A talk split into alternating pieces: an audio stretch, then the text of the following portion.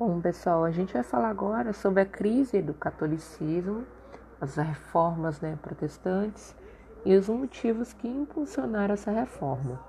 É, quando a gente estuda a história, a gente percebe que ao longo da história houve divisões entre os seguidores do cristianismo católico.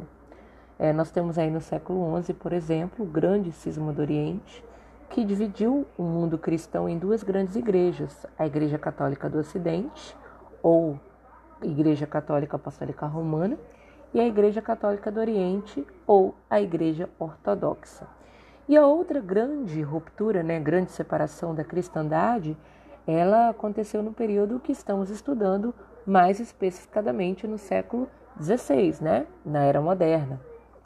O resultado dessa divisão ficou conhecido como Reforma Protestante, que levou ao surgimento de diversas igrejas cristãs, chamadas né, genericamente de igrejas protestantes, que são igrejas independentes ali da Igreja Católica Apostólica Romana. Então, a, a, esse nome, Reforma Protestante, ela abrange em geral dois movimentos históricos principais: a Reforma Luterana e a reforma calvinista, que nós vamos falar daqui a pouco, mas eu já posso adiantar que nós vamos incluir também a reforma anglicana. Vamos ver agora que razões que motivaram a reforma protestante, para depois a gente estudar cada uma de suas correntes históricas. É, a gente viu lá atrás, né, no Renascimento, que a difusão da imprensa ela contribuiu para poder aumentar a produção de livros entre esses livros, a Bíblia, que foi o primeiro livro impresso por Gutenberg. A partir de então, uh, o livro sagrado cristão ele alcançou um número maior de fiéis. As pessoas passaram a ter acesso à Bíblia. A Bíblia impressa apareceu primeiro em latim e grego, mas depois, lá no século XVI, ela foi traduzida para outras línguas, como alemão, como francês e o inglês, ampliando ali o número de leitores. Com isso, foram surgindo novas interpretações dos textos cristãos, aos quais, né, antes, sem a intermediação ali dos sacerdotes católicos, nem sempre estavam em harmonia com o que preconizava a igreja, né? Ou seja, antes, antes da impressão da Bíblia, antes da população ter acesso à Bíblia, as pessoas só tinham acesso aos textos bíblicos pelos sacerdotes católicos. A partir do momento em que as pessoas passaram a ter acesso à leitura da Bíblia, as pessoas começaram a entender que nem tudo aquilo que estava sendo pregado dentro das igrejas condizia com o que estava escrito nos textos sagrados. Nesse cenário, é, ganhou força, por exemplo, uma corrente religiosa que, apoiada na teologia de Santo Agostinho, afirmava que a salvação do ser humano ela era alcançada unicamente pela fé. É, essa ideia ela contrariava a interpretação dominante entre os líderes da igreja, baseada em São Tomás de Aquino, segundo a qual é, dizia que a fé precisava ser acompanhada de boas ações para poder conduzir à salvação eterna. Então, o que, que dizia São Tomás de Aquino? Que para você alcançar a salvação, você não tinha que ter só fé, você tinha que fazer as boas obras, né? E Santo Agostinho dizia não, que a salvação do ser humano era alcançada unicamente pela fé. Então essa divergência, ela gerou muitos debates, muitos debates inclusive acalorados e muitos conflitos entre os cristãos. Ah, nessa época, aumentavam as críticas a certas práticas e condutas da igreja. Nós vamos ver algumas delas. Primeira, Venda de relíquias sagradas. O que a igreja fazia, gente? Para poder obter recursos econômicos, os membros do alto clero iludiam milhares de cristãos por meio do comércio de relíquias sagradas. Em geral, gente, eram relíquias falsas. Essa prática era conhecida pelo nome de simonia. Né? Nessas transações eram vendidos, por exemplo, espinhos que coroavam a fronte de Cristo, palhas da manjedoura de Jesus, panos embebidos no sangue do rosto do Salvador, objetos pessoais dos santos, entre outros. Tá bom, gente? Sempre relíquias sagradas, em geral, relíquias falsas, ok? É... Uma outra prática da igreja muito comum era a venda de indulgências. Os membros da igreja também negociavam indulgências, isto é, perdão dos pecados. Ou seja, os fiéis eles podiam comprar a salvação eterna mediante determinado pagamento, que era destinado às obras da igreja. Você foi lá e cometeu um pecado, você é na igreja, pedia perdão ao Papa, o padre, né? E para você poder obter o perdão do seu pecado, você pagava um certo valor, dava um pedaço de terra, né? um bem de sua propriedade para a igreja, e você conseguia ali uma carta que era a carta que dizia que seu pecado estava perdoado, né? Como se não bastasse, muitas pessoas compravam também a indulgência é, dos pecados de familiares já falecidos. Ou seja, seu tio é, cometeu vários pecados durante a vida, aí depois da morte dele você ia lá na igreja, pedia perdão pelos pecados né, do seu tio, o padre é, perdoava os pecados mediante um pagamento, e aí você saía da igreja com a consciência limpa de que seu tio não estava no inferno e sim que ele foi para o céu porque você pagou uma indulgência. Né? Então, essa é, isso é o que nós chamamos de venda de indulgências, que era uma coisa muito comum nesse período. boa parte dos sacerdotes também, especialmente do baixo clero, desconhecia a própria doutrina católica e demonstrava uma falta de preparo intelectual né, para as funções religiosas, fragilizando ainda mais a imagem da igreja. Isso é óbvio, né? vocês estão vendo, pela venda de indulgências, pela venda de relíquias sagradas, dá para ver que a grande parte né, do clero desconhecia a doutrina. É, e isso acabava manchando a imagem da igreja. A ignorância e o mau comportamento do clero não eram problemas menores, principalmente quando se considera que, como pretendia a igreja, os sacerdotes deveriam cumprir o papel de intermediários entre os seres humanos e Deus. Desde a Idade Média, a Igreja Católica ela censurava a usura, isso é, o lucro excessivo. Ou seja, se você tivesse um comércio, você tinha que vender os seus produtos a um preço justo, né? Você não deveria ter um, um lucro excessivo, porque a Igreja Católica ela condenava e ela chamava isso de usura. E essa recomendação, ela começou a incomodar os capitalistas nascentes. É que alguns comerciantes, eles ficavam divididos entre a busca do lucro, né, que é a, é a própria, né, da lógica capitalista, e as obrigações morais católicas, que recomendavam moderação. Eles ficavam assim, ou vou obedecer à Igreja Católica, ou eu vou obedecer à lógica capitalista. O que, eu vou fazer? Eles ficavam muito incomodados. Então, aqueles que buscavam grandes ganhos econômicos, eles se sentiram muito, é, se sentiriam né, muito confortáveis se eles pudessem contar com uma nova ética religiosa mais adequada ao espírito capitalista. E esse anseio burguês ele foi atendido em parte por alguns ramos do movimento protestante.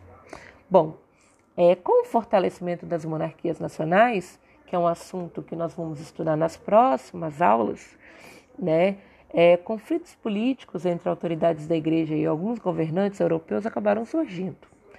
Representando a unidade nacional, esses soberanos eles viam na autoridade do Papa uma barreira para o, para o fortalecimento do seu poder. E eles passaram a encarar a igreja, que tinha a sede em Roma e cujo idioma oficial era o latim, com uma entidade estrangeira que interferia em seus países, né? Por exemplo, é, a, a França, né, é, não queria que o Papa, que era uma pessoa que estava lá em Roma, na Itália, interferisse nos, nos seus negócios, né? Ou seja, uma, uma entidade estrangeira estava interferindo ali no seu país.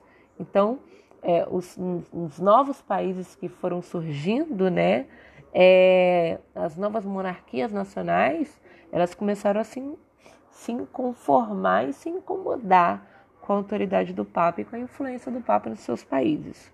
O Papa e os outros membros do clero, por seu lado, eles insistiam em apresentar a Igreja Católica como uma instituição universal que unia culturalmente o mundo cristão. Então, a palavra católico em sua origem grega, já significa para todos, né? Universal. Então, essa noção de universalidade ela foi perdendo força à medida que crescia o sentimento nacionalista. A tendência era que cada estado, por meio de seu dirigente, a dirigente, né, é, afirmasse ali suas diferenças locais em relação aos demais. Isso vai ocorrer em várias regiões da Europa, que hoje corresponde ao norte da Alemanha, Dinamarca, Noruega, Suécia, Suíça, Holanda, Inglaterra e Escócia. Esses estados eles procuravam afirmar sua autonomia em relação à igreja. Eles não queriam ficar ligados à igreja católica por, de forma alguma. E a reforma protestante atendeu, de certo modo, aos seus interesses. Exemplo disso foi o fato de que a doutrina cristã dos reformadores passou a ser divulgada na língua nacional de cada país e não em latim, né, como fazia a Igreja Católica. Então vamos à reforma protestante mesmo, né? ou a chamada Reforma de Martinho Lutero, né? Bom, a Reforma Protestante ela vai se iniciar com Martinho Lutero. Ele nasceu em 1483 e morreu em 1546. Ele nasceu numa cidade que pertence à atual Alemanha, estudou direito por influência do pai e é, só que ele tinha uma inclinação para a vida religiosa em 1505, ele teve uma experiência que ele chama de experiência com Deus. Né? Ele sobreviveu a uma forte tempestade e a partir daí ele ingressou na ordem dos agostinianos, que segue ali as concepções de Santo Agostinho. Né? Ele deixou né, o direito e, e passou a seguir a Igreja Católica depois que ele teve ali um, uma um, uma salvação, né? Uma, ele foi salvo, né, de uma tempestade. Ele ficou à beira da morte ali e por ele ter sido salvo, ele acabou ingressando ali na, na, nas ordens dos agostinianos. Entre 1511 e 1513, Lutero se aprofundou muito nos estudos religiosos e acabou amadurecendo suas ideias teológicas. Em uma das, das epístolas do apóstolo Paulo, que fazem parte ali do Novo Testamento bíblico, ele encontrou passagens que lhe pareceram fundamentais, como aquela passagem que está no, no, livro de Romanos, né, no capítulo 1, versículo 17, que diz: Aquele que é justo, pela fé viverá. E em Romanos, capítulo 3, versículo 28, que fala: De fato, nós estimamos que o homem é justificado pela fé, independentemente das obras da lei. Quando Lutero interpreta essa mensagem, ele conclui que o ser humano, ele corrompido em razão do pecado original, só poderia se salvar pela fé em Deus. Assim, né, a fé em Deus e não as obras humanas seria o único instrumento de salvação, graças à misericórdia divina. Então, depois de um período de tensões, é, no ano de 1517, Lutero ele deu um passo que foi decisivo e que provocaria né, o seu rompimento com a Igreja Católica. Uh, com o objetivo de arrecadar dinheiro para a construção da Basílica de São Pedro, o Papa Leão X ele autorizou a concessão de indulgências aos fiéis que contribuíssem financeiramente com a obra, né? Quem ajudasse, né, a construção ali da, da Basílica de São Pedro, reconstrução, né, que estava ali, né, muito deteriorada, iria conseguir ali o perdão de seus pecados. Então, Martinho Lutero ficou muito escandalizado com a atitude do Papa e afixou na porta da igreja da Alemanha um manifesto público que ficou chamado depois, sendo ficou conhecido como as 95 teses. Nessas 95 teses, ele protestava contra essa medida e expunha ali alguns elementos da sua concepção religiosa, daquilo que ele entendia que deveria ser a religião cristã. É, eu vou ler para vocês algumas das teses de Lutero, que foram escritas em 1517. Uh, na tese 21, ele fala o seguinte: Estão errados os pregadores de indulgências que dizem que um homem é libertado e salvo de todo o castigo dos pecados pelas indulgências papais. Uh, na tese 27, ele fala: eles pregam que a alma voa para fora do purgatório, tão logo tilinte o dinheiro jogado na caixa. E uh, na tese 45 ele fala: os cristãos deveriam aprender que todo aquele que vê um homem nesse estado e não socorre, e depois dá dinheiro para perdões, não está comprando para si a indulgência do Papa, mas a cólera de Deus, ou seja, a ira de Deus. Né? Então, esse foi um início de uma longa discussão entre Lutero e as autoridades católicas, que acabou culminando ali com sua excomunhão. Que seria excomunhão? Expulsão da igreja em 1521. Então, Lutero foi expulso da igreja católica, né? É, para poder demonstrar o seu desprezo pela, pela igreja católica, Lutero queimou em praça pública né, aquele escrito solene, né, aquela bula papal que o condenava. Né? O que, que significava a excomunhão nesse período? É, significava tudo, porque a igreja, a igreja tradicional, né, a igreja que mandava em tudo até então é a igreja católica. Então, se você fosse comungado naquela época, significava que você era uma pessoa que ficava à margem da sociedade. Ninguém ia querer conversar com você, ninguém ia querer fazer comércio com você, ninguém ia querer se relacionar com você. Então, a excomunhão na época de Martinho Lutero era realmente é, uma atitude muito séria muito grave, né? E Martinho Lutero queimou ela em praça pública, demonstrando que não estava nem aí para a Igreja Católica. Depois da excomunhão, Lutero passou a divulgar né, a sua doutrina religiosa pelo norte da Europa e foi apoiado por diversos membros da nobreza e também da alta burguesia. Entre os principais pontos né, da doutrina, firmados ali na confissão é, que ele fez, destacava-se que é, os homens eles tinham direito de fazer o livre exame das escrituras sagradas, ou seja, você, como, como um ser humano, você pode ler a Bíblia e examinar da forma como você achar necessário, né? Então Martinho Lutero pregava isso. Pregava também que as escrituras sagradas eram o único caminho para a fé cristã e a fé cristã era o único caminho para a salvação eterna. Além disso, o luteranismo ele não aceitava o culto dos santos, que era promovido pelos católicos não aceitava a adoração de imagens religiosas e não aceitava também o poder, né, a autoridade do Papa. Em vez dos sete sacramentos da Igreja, né, que era reconhecido pela Igreja, que é o batismo, né, o crisma, a Eucaristia, o matrimônio, penitência, ordem e unção dos enfermos, é, ele, só, ele só reconhecia a validade bíblica em dois deles, que era o batismo e a Eucaristia. Após é, é, excomunhão, Martinho Lutero ele foi muito perseguido pelas autoridades católicas, que, entretanto, não conseguiram impedir a difusão da sua doutrina. Em 1521, Lutero ele se refugiou em um castelo de um príncipe alemão chamado Frederico, que era seu amigo e protetor, e ali ele iniciou a tradução da Bíblia para o alemão a partir de originais gregos. Né? A versão luterana da Bíblia ela foi considerada um dos principais modelos da moderna língua escrita alemã. Inclusive tem uma música, né, um, um hino que é muito cantado nas igrejas é, protestantes, que é chamado de Castelo Forte.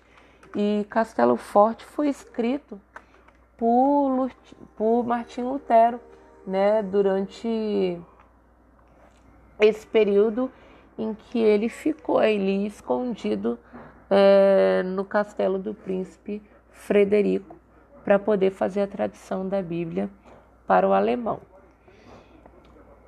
É, a, o exemplo de Martinho Lutero ele foi seguido nas regiões de língua francesa por João Calvino, no ano de que nasceu em 1509 e morreu em 1564 que liderou um movimento conhecido como Reforma Calvinista. Né? Nascido na França, Calvino ele estudou teologia, estudou direito e ele acabou é, aderindo às ideias de alguns reformadores protestantes, como por exemplo Lutero. Ele foi considerado herege, foi perseguido pelas autoridades católicas francesas e em 1534 ele fugiu para a Suíça onde o movimento reformista ele já se desenvolvia. De 1541 até 1564, Calvino ele governou a cidade suíça de Genebra e ele submeteu os moradores a um governo que mesclava política e religião. E ele impunha à população um sistema moral considerado por vezes severo. Em, dentre as condutas e as práticas censuradas pelo calvinismo estavam os jogos de azar, que eram proibidos, o culto às imagens dos santos, a dança e também o uso de roupas luxuosas e de joias. Aquela pessoa que descumprisse as normas ou que rebelasse contra a doutrina era punido. Algumas pessoas chegaram até a ser condenadas à morte, tá? É... Bom, em 1536, Calvino ele publicou sua principal obra, que é chamada de Instituição da Religião Cristã, e Calvino defendia que o ser humano estava predestinado ao céu ou ao inferno, ou seja, a doutrina da predestinação. Prestem muita atenção nisso. Ele dizia o seguinte: que algumas pessoas haviam sido eleitas por Deus para a salvação e que não cabia a ninguém interferir no plano das coisas divinas, né? É, o trabalho intenso, honesto, inconstante, recompensado pela prosperidade econômica, foi interpretado pelos seguidores de Calvino como um sinal da predestinação para a salvação. Ou seja, se você fosse uma pessoa bem-sucedida, né, é porque você já estava predestinada para a salvação. Se você fosse uma pessoa pobre, uma pessoa muito simples, uma pessoa sem bens, é porque você infelizmente não foi predestinado, não foi escolhido por Deus, por Deus para ser salvo. Além disso, o calvinismo condenava o desperdício e pregava a legitimidade do lucro proveniente do trabalho. Lembra que eu falei da Igreja Católica que condenava a usura, né? Condenava o lucro, né? Calvino não. Calvino dizia que não tinha problema nenhum você ter o lucro. Então, dessa forma, as ideias calvinistas acabaram servindo aos interesses da burguesia que identificava no sucesso das práticas econômicas algo merecedor da, da aprovação divina. Né? Então, o calvinismo acabou se espalhando por várias regiões da Europa Ocidental, como a França, a Inglaterra, a Escócia, a Holanda, dando origem a várias correntes locais, como a dos huguenotes, dos puritanos e também dos presbiterianos. Ok? É, como eu falei para vocês, uma outra reforma também aconteceu na Inglaterra. A reforma religiosa promovida na Inglaterra nesse período, chamava, chamada né, de reforma anglicana, teve características muito diferentes das reformas luterana e calvinista. Não tinha motivações éticas ou, do, ou doutrinárias, né? E também não constituíam um rompimento teológico radical com o cristianismo católico, como nas outras reformas. Mas é importante a gente tratar sobre ela também. O principal articulador dessa reforma foi o Henrique VIII, que era o rei da Inglaterra de 1509 a 1547. Ele era um fiel aliado do Papa e ele recebeu o título de defensor da fé. Só que várias questões o levou a romper com a Igreja Católica e a fundar uma nova Igreja Nacional na Inglaterra, que era a Igreja Anglicana. Vamos ver por que aconteceu essa ruptura. Primeiro, poder político. Né? A Igreja Católica tinha grande influência na Inglaterra. Então, para poder fortalecer o poder da monarquia inglesa, era preciso reduzir a influência do Papa dentro do país. Segundo, poder econômico. A igreja era proprietária de muitas terras e monopolizava o comércio de relíquias sagradas. Então, os setores da nobreza inglesa queriam se apossar das terras e dos bens da igreja. E para isso, era preciso apoiar o rei, para poder enfraquecer o poder das autoridades católicas. E, em terceiro lugar, né, nós vamos ter aí é, uma questão de uma anulação do casamento. Ah, professor, o que isso tem a ver? uma reforma. Olha só, gente. Dentro desse quadro geral, nós temos aí o rei Henrique VIII, que queria anular o seu casamento com Catarina de Aragão, né? O rei queria romper o matrimônio por três razões principais: a origem espanhola da esposa, já que o governo da Espanha na época era inimigo do governo da Inglaterra, né?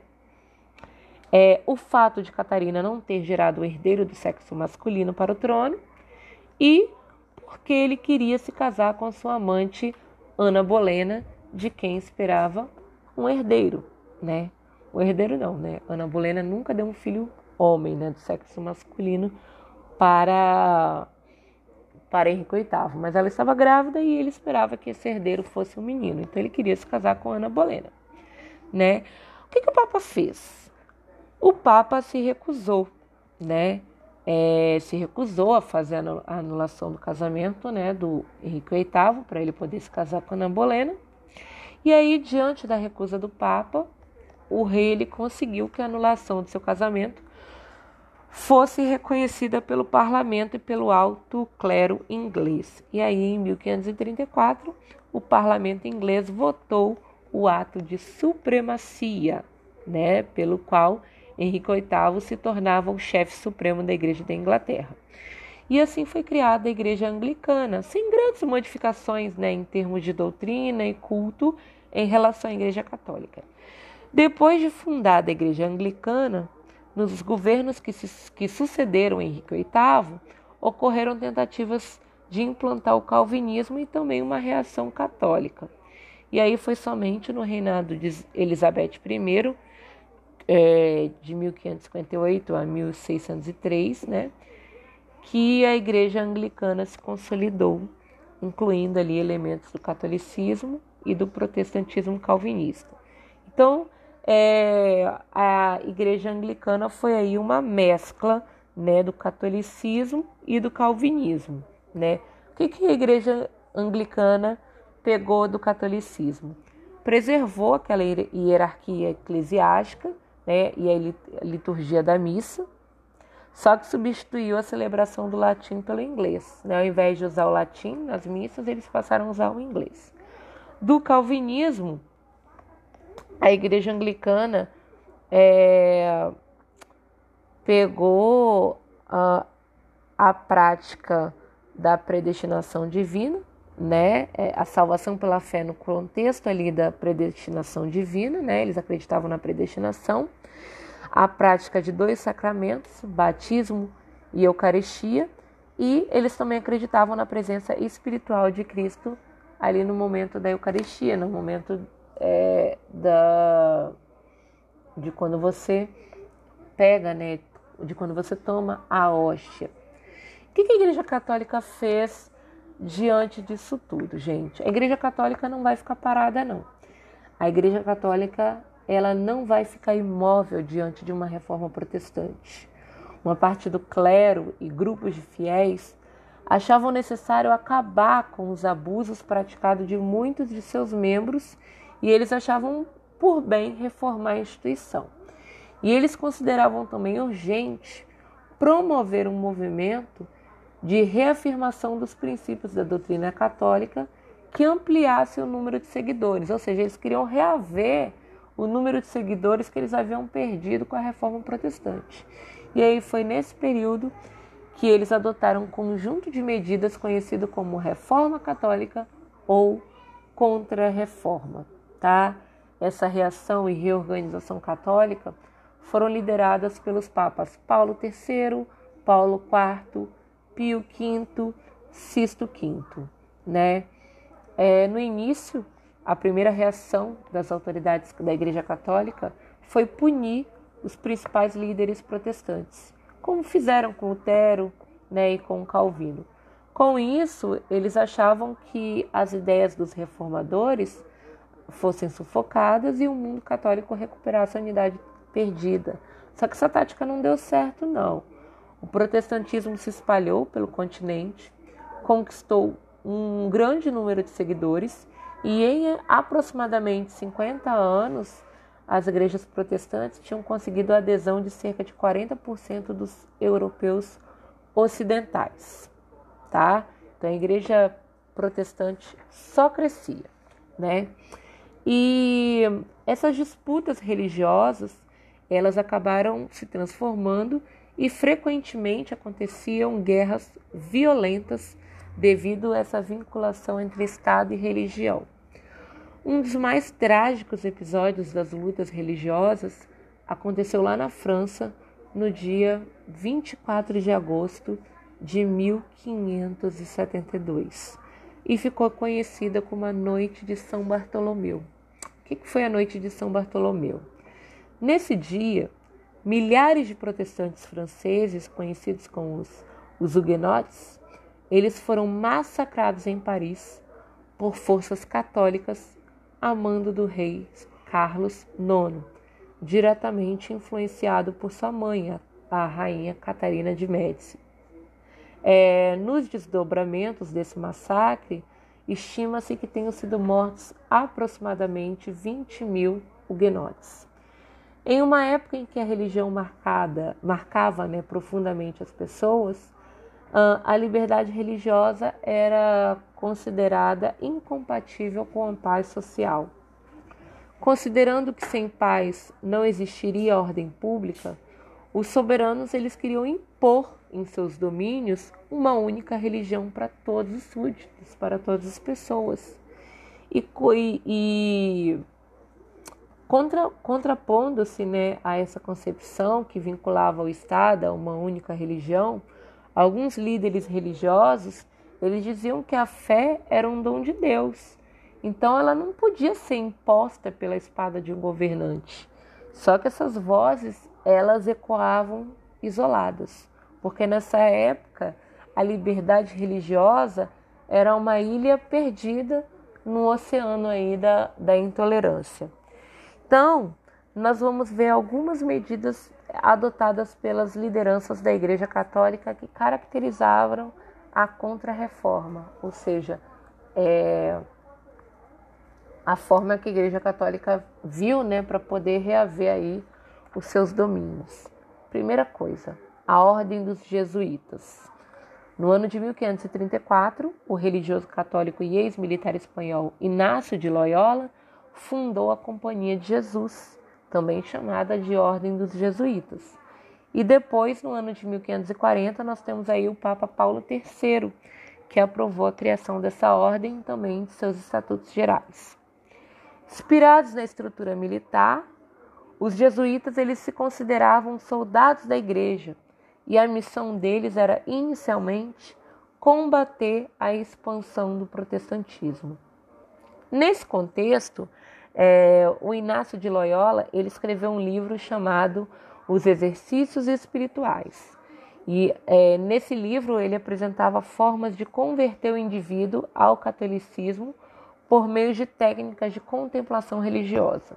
E a principal estratégia dos jesuítas foi investir na criação de escolas religiosas, né? E eles também se empenharam muito na catequese dos não cristãos, isto é, na conversão ao catolicismo dos povos dos continentes recentes cobertos é, pelos europeus. A gente vai ver isso quando a gente for falar sobre Brasil, né? Brasil colônia. Vamos falar muito sobre isso. Temos também o Concílio de Trento. O que, que foi o Concílio de Trento? No ano de 1545, o Papa Paulo III ele convocou um concílio. O concílio foi um conjunto de reuniões e essas primeiras reuniões elas foram realizadas na cidade de Trento, que fica na Península Itálica. E em 1563, é, ao final né, ali de, de anos de trabalho, os bispos, eles reunidos no Concílio de Trento, eles apresentaram um conjunto de decisões que procuravam garantir a unidade da fé católica e da disciplina eclesiástica. Foram reafirmados pontos básicos da doutrina católica. O que eles mantiveram aí, gente? Os sete sacramentos católicos, que eu já falei, né? Batismo, crisma, eucaristia, matrimônio, penitência, ordem e unção dos enfermos. A concessão de indulgências foi legitimada, porém proibia-se a venda de indulgência, isto é, os abusos que provocavam lucros ilícitos, ou seja, o padre ele podia sim dar uma indulgência, dar o perdão dos pecados, né?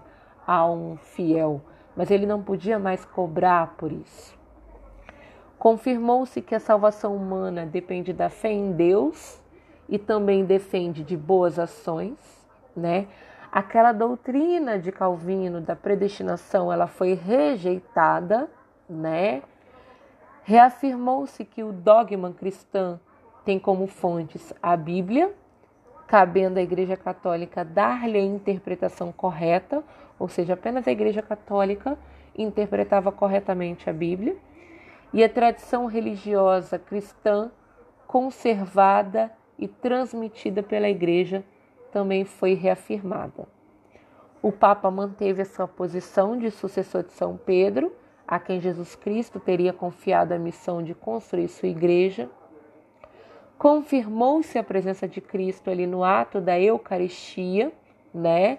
É, lembra que para a Igreja Católica o tomar da hoxa, eles acreditam que eles estão recebendo Cristo ali naquele momento da tomada da hoxa, né, no ato da Eucaristia, né, é, e também durante a missa católica, o pão e o vinho ele passam a ser o corpo e o sangue de Cristo, respectivamente, e essa presença real de Cristo ela era rejeitada pelos protestantes, tá bom? Os bispos eles determinaram ainda a elaboração de um catecismo com os pontos fundamentais da doutrina católica a criação de seminários para poder formar novos sacerdotes e a manutenção do celibato sacerdotal, ou seja, o padre, né, papa, eles não podiam se casar. É, nesse momento, nós vamos ter os, a volta dos tribunais da Inquisição.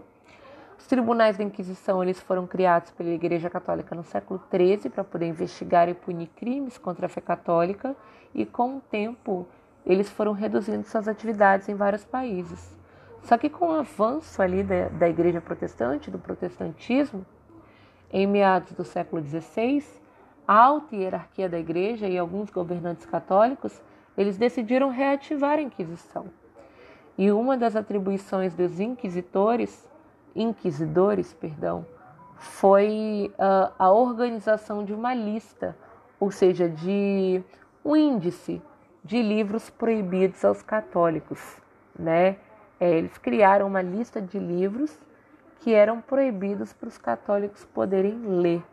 E eles receberam do Papa uma autorização para poder utilizar até mesmo a tortura como forma de obter a confissão ali dos acusados.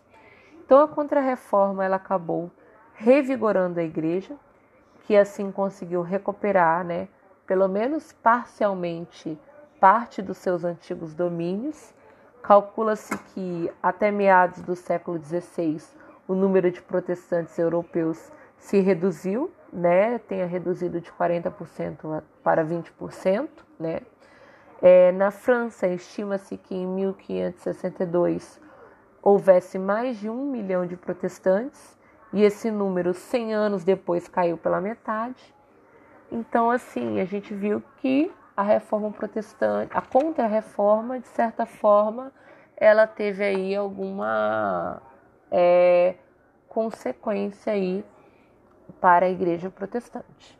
Então, nós terminamos aí a nossa aula sobre reforma protestante e contra-reforma da semana, ok? Se ficou alguma dúvida, depois da videoaula, depois do áudio, depois do material escrito que eu deixei, deixe lá no plantão de dúvidas que eu tiro ao longo da semana. Bom, pessoal, é, bom dia, né? Para essa semana eu vou deixar um documentário bem interessante que é o filme de Consuelo Lins chamado Babás, né?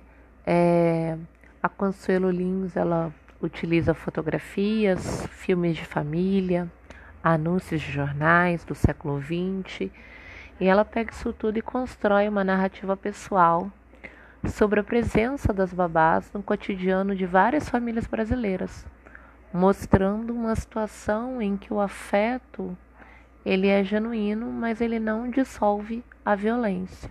Vocês vão entender isso mais na frente. O filme de Consuelo Lins ele começa com uma foto do século XX de uma mulher negra e uma criança branca apoiada nela, né? E a narração cita a frase de Luiz Felipe Alencastro no livro A História da Vida Privada no Brasil 2, 2 que fala o seguinte: Quase todo o Brasil cabe nessa foto. Uh, sobre a imagem, vem uma narração também em primeira pessoa que comenta. Quando vi essa foto pela primeira vez, pensei que se um dia eu fizesse um filme sobre babás, ele começaria com essa imagem. E a voz doce da narradora sobre a dureza da foto histórica, ela anuncia logo no primeiro plano do filme o caráter ensaístico da obra.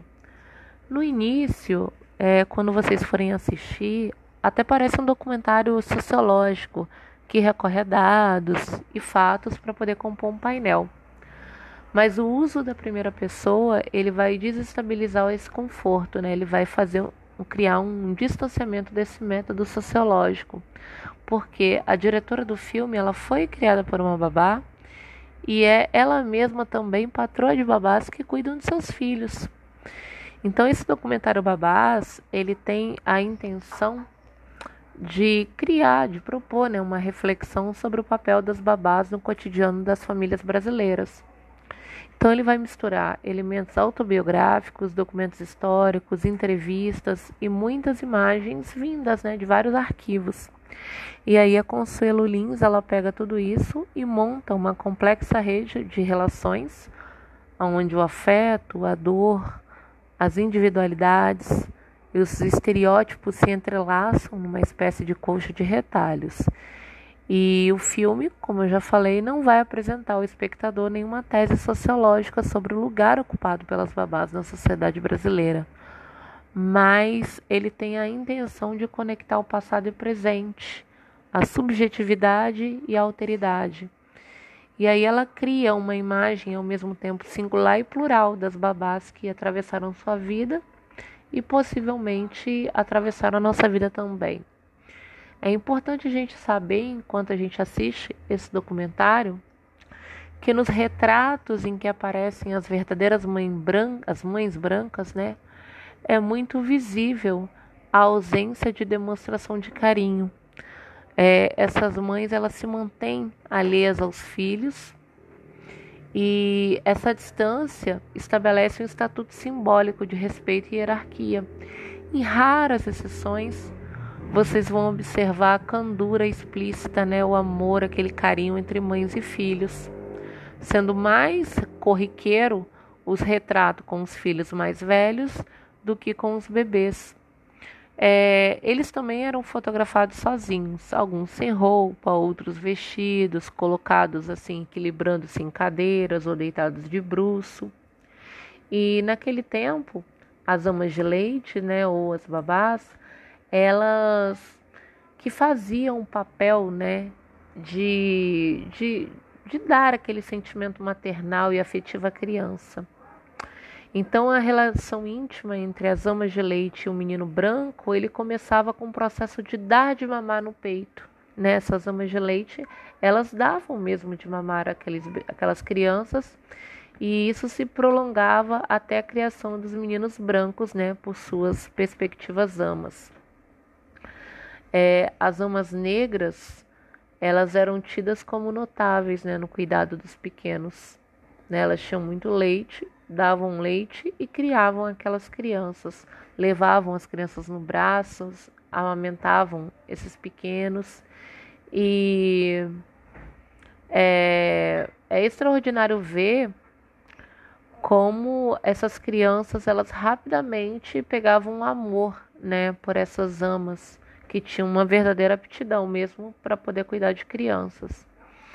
Em famílias de poucas posses, não era incomum que as mulheres livres se oferecessem para poder amamentar ou, ou até mesmo para poder vender o seu leite. Era uma forma que elas arrumavam de aumentar a renda, né? E isso se via nos anúncios de jornais. Mulheres pobres ou mulheres alforriadas ou brancas presas, né, às suas obrigações domésticas, se ofereciam para poder amamentar ou para poder criar crianças em seu domicílio. Ou seja, o papel da ama de leite incluía né, o, o cuidado direto com as crianças e os importantes primeiros contatos também na educação dessas crianças. Então, assim, de modo que, desde os tempos patriarcais, é, além de amamentar o filho do senhor do engenho, é, colocava também para dormir seu berço, ensinava as primeiras palavras em português, entre outras coisas. É, por que, que no Brasil acontecia isso? No Brasil ocorria essa transferência de ato que envolve carinho, delicadeza e afeto maternal é, por conta da impossibilidade física das mães. As mulheres se casavam muito jovens e por conta disso elas ficavam incapazes né, de amamentar, porque os partos aconteciam um atrás do outro e aí elas iam perdendo a força física, né? E só que não deixa de ser intrigante também o outro lado, né? Ou seja, a realidade das mães escravas. Eu fico me perguntando se esse leite materno ele era compartilhado também com os filhos legítimos dessas escravas ou se ocorria com elas uma quebra de convivência com os próprios filhos, né? É, ou seja, a gente sabe que existia um conteúdo afetivo predominante nesses retratos que representa o vínculo né, que se estabelecia de maneira genuína e sincera entre as escravas e as crianças. Durante o período da escravidão, maior parte dessas mulheres teve a missão de criar os filhos brancos da elite do país. E elas perdiam os próprios filhos, os quais eram vendidos e ficavam sem ter o direito à própria mãe e a uma infância assim minimamente decente.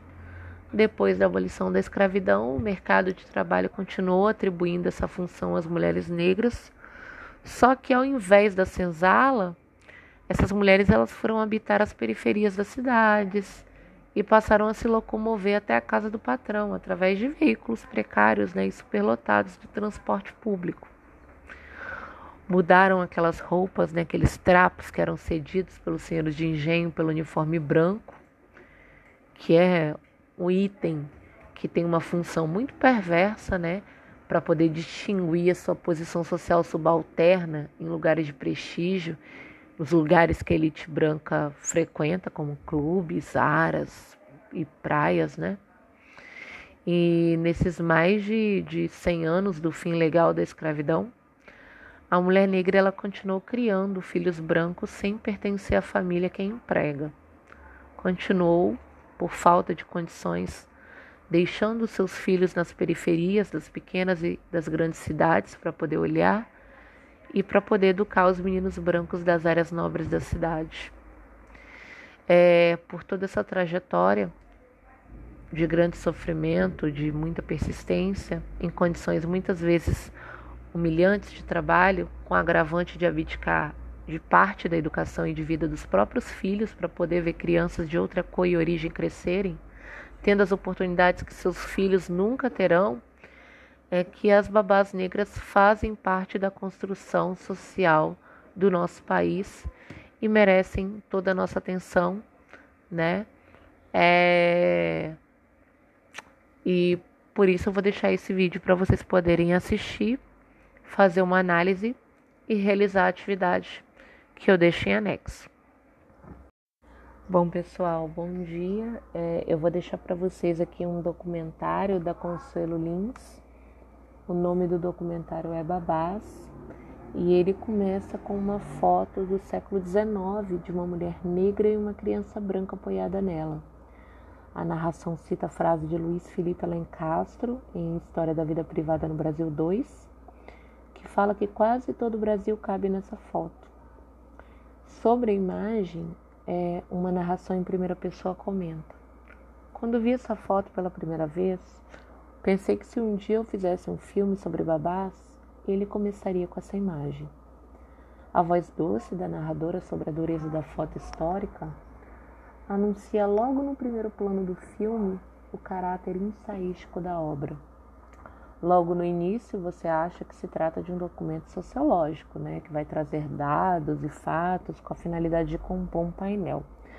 Mas a utilização da primeira pessoa faz com que essa ideia se perca né, esse uso da primeira pessoa se distancia do método sociológico, porque a própria diretora foi criada por uma babá e ela também é patroa de babás que cuidam de seus filhos. Esse documentário Babás ele propõe uma reflexão sobre o papel das babás no cotidiano das famílias brasileiras. Então ele mistura elementos autobiográficos, documentos históricos, entrevistas e imagens oriundas de diferentes arquivos. E aí Consuelo Lins monta uma complexa rede de relações onde o afeto, a dor, as individualidades e os estereótipos se entrelaçam né, numa espécie de colcha de retalhos.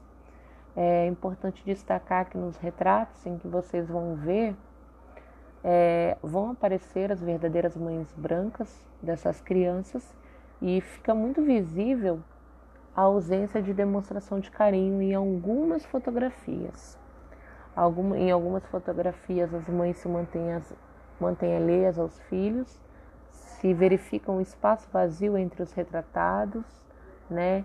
E em raras exceções observa-se a candura explícita entre mães e filhas, sendo mais comum retrato de mães com filhos mais velhos do que mães com bebês, né? É, as crianças geralmente eram fotografadas sozinhas é, ou sem roupa, às vezes vestidos. Muitas vezes eles colocavam a criança equilibrando-se em cadeiras ou deitados de bruço. E naquele tempo, as amas de leite, elas correspondiam de certo modo até certa idade ao sentimento maternal e afetivo. Então a relação íntima entre as amas de leite e o menino branco, ele começava com o processo de dar de mamar no peito e prolongava-se durante a criação dos meninos brancos por suas respectivas amas. É, em famílias de poucas posses, não era incomum que as mulheres livres se oferecessem para poder amamentar ou vender seu leite.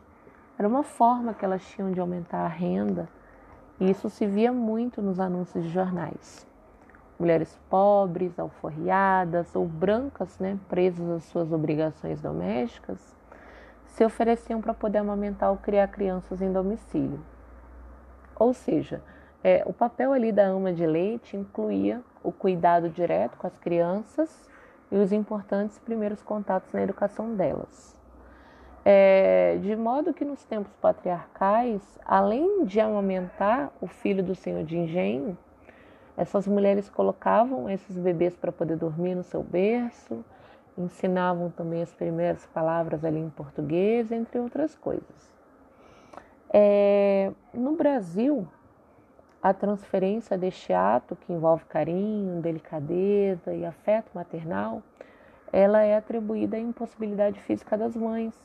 Essas mulheres se casavam muito jovens e muitas eram incapazes de amamentar, pois elas tinham um filho atrás do outro, né? Os partos aconteciam um atrás do outro e elas iam perdendo a força física. Só que a gente também tem que entender o outro lado, ou seja, a realidade das mães escravas, dessas amas de leite. Há que se considerar a pergunta se este leite materno era compartilhado com os filhos legítimos dessas escravas ou se ocorria com elas uma quebra de convivência com os próprios filhos. É, ou seja, o conteúdo afetivo predominante nestes retratos representa um vínculo que se estabelecia de maneira genuína e sincera entre as escravas e as crianças. Mas a gente tem que entender também que durante esse período da escravidão, a maioria dessas mulheres, elas tinham a ingrata missão de criar os filhos brancos da elite do país e muitas vezes perdiam seus próprios filhos que eram vendidos e ficavam sem ter direito à própria mãe e a uma infância minimamente decente. Né? A gente não pode deixar isso de lado. Com a abolição da escravidão, o mercado de trabalho continuou atribuindo essa função às mulheres negras, só que ao invés da senzala, elas foram habitar as periferias das cidades e passaram a ter que se locomover até a casa do patrão, né, utilizando veículos precários e superlotados né, do transporte público. Elas mudaram os trapos cedidos pelos senhores de engenho pelo uniforme branco, que é um, um item né, é, que tem uma função muito perversa de distinguir ali sua posição social subalterna em lugares de prestígios que as elites brancas frequentam, como clubes, aras e praias. E nesses mais de 100 anos né, do fim legal da escravidão, a mulher negra ela continuou criando filhos brancos sem pertencer à família que a emprega. Ela continuou, né, por falta de condições, deixando seus filhos nas periferias das pequenas e grandes cidades para poder olhar e educar os meninos brancos das áreas nobres da cidade. Então, por toda essa trajetória, trajetória de grande sofrimento, persistência e em condições muitas vezes humilhantes de trabalho, com agravante de abdicar de parte da educação e da vida dos filhos, para poder ver crianças de outra cor e outra origem crescerem, tendo oportunidades que seus filhos nunca terão, é que as babás negras fazem parte da construção social do nosso país e merecem toda a nossa atenção. Então, a partir daí, vocês vão assistir o documentário e vão fazer a atividade proposta é, na plataforma que eu deixei para vocês, ok? Um abraço e até a próxima aula. Então, é, Nicolau Maquiavel, ele foi um pensador florentino, né? Ele nasceu em Florença. Florença era uma cidade da Itália. Nessa época, a Itália ainda não era um país né, unificado como a gente vê hoje, né? Ela era dividida em vários reinos. E Nicolau Maquiavel nasceu em Florença. Né? Ele viveu num período renascentista, que foi um período posterior à Idade Média, que era conhecida como Idade das Trevas. Então, o período renascentista tinha como objetivo principal fazer renascer todas as obras, todo, todo o estilo artístico, toda a política da, de Roma e de Grécia, né, do período greco-romano. Por isso que esse período é chamado de período renascentista. E ele começa a partir do século XV, né, assim que finaliza ali a Idade Média, já no período na Idade Moderna, né? E Nicolau Maquiavel escreveu um livro chamado de O Príncipe, dedicado a, a Lourenço de Médici. Nessa obra, é, o Maquiavel ele sugeriu que as condições necessárias para que um soberano absoluto fosse capaz de conquistar, reinar e principalmente manter seu poder era fazer algumas coisas assim diferentes do que era feito na época, né? É, para Maquiavel, o mais difícil para um soberano, né, para um príncipe, para um rei, né, seria a manutenção do poder, se manter no poder. Então, em suas observações, ele acreditava que a boa administração do soberano dependia de uma articulação política muito rígida, de muita sabedoria, ligadas às características pessoais como ousadia, sagacidade, perspicácia e também carisma, né? Maquiavel, ele sustentava a ideia de que o bom exercício da vida política dependia da felicidade do homem e da sociedade. Porque nenhum príncipe, mesmo o príncipe mais sábio, podia ser tão sábio quanto o povo. Então Maquiavel ele fez do príncipe um manual mesmo de ação política. E o objetivo maior era concretizar um poder absoluto, um poder inabalável né? Que o príncipe tivesse um poder que ninguém conseguisse ali é, abalar.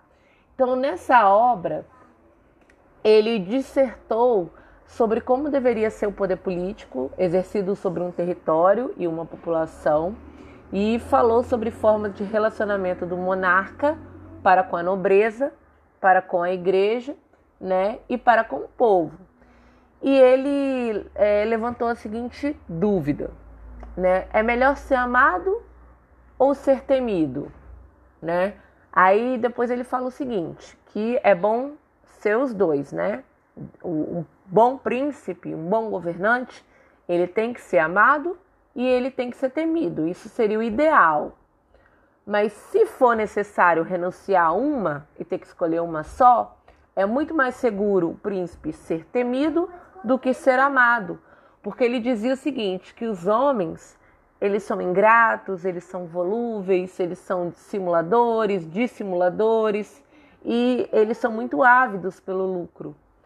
E ele fala o seguinte: enquanto você fizer o bem para eles, eles são todos seus.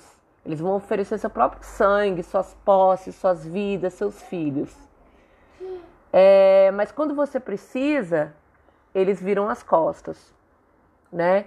Então ele falou assim que aquele príncipe, aquele governante que espera gratidão por parte do seu povo, ele seria derrotado, né?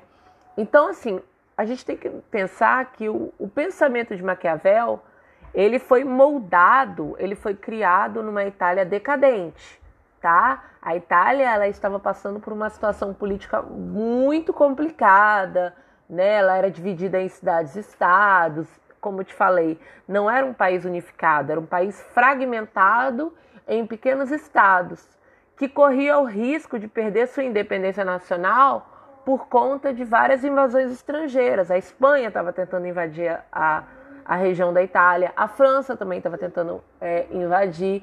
E aí, por conta desse contexto histórico, é que surgiu todo o cenário para a elaboração desse livro, O Príncipe.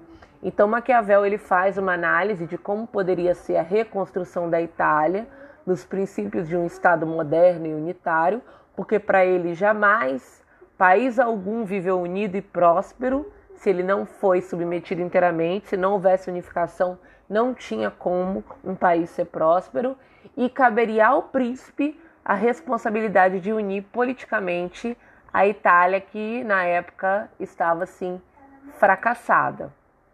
Tá bom? Então assim, basicamente o pensamento de Maquiavel é, é esse. Mas o que, que seria interessante falar? Hum, Bom, eu acho que só isso. Se tiver mais alguma coisa, eu vou te mandando.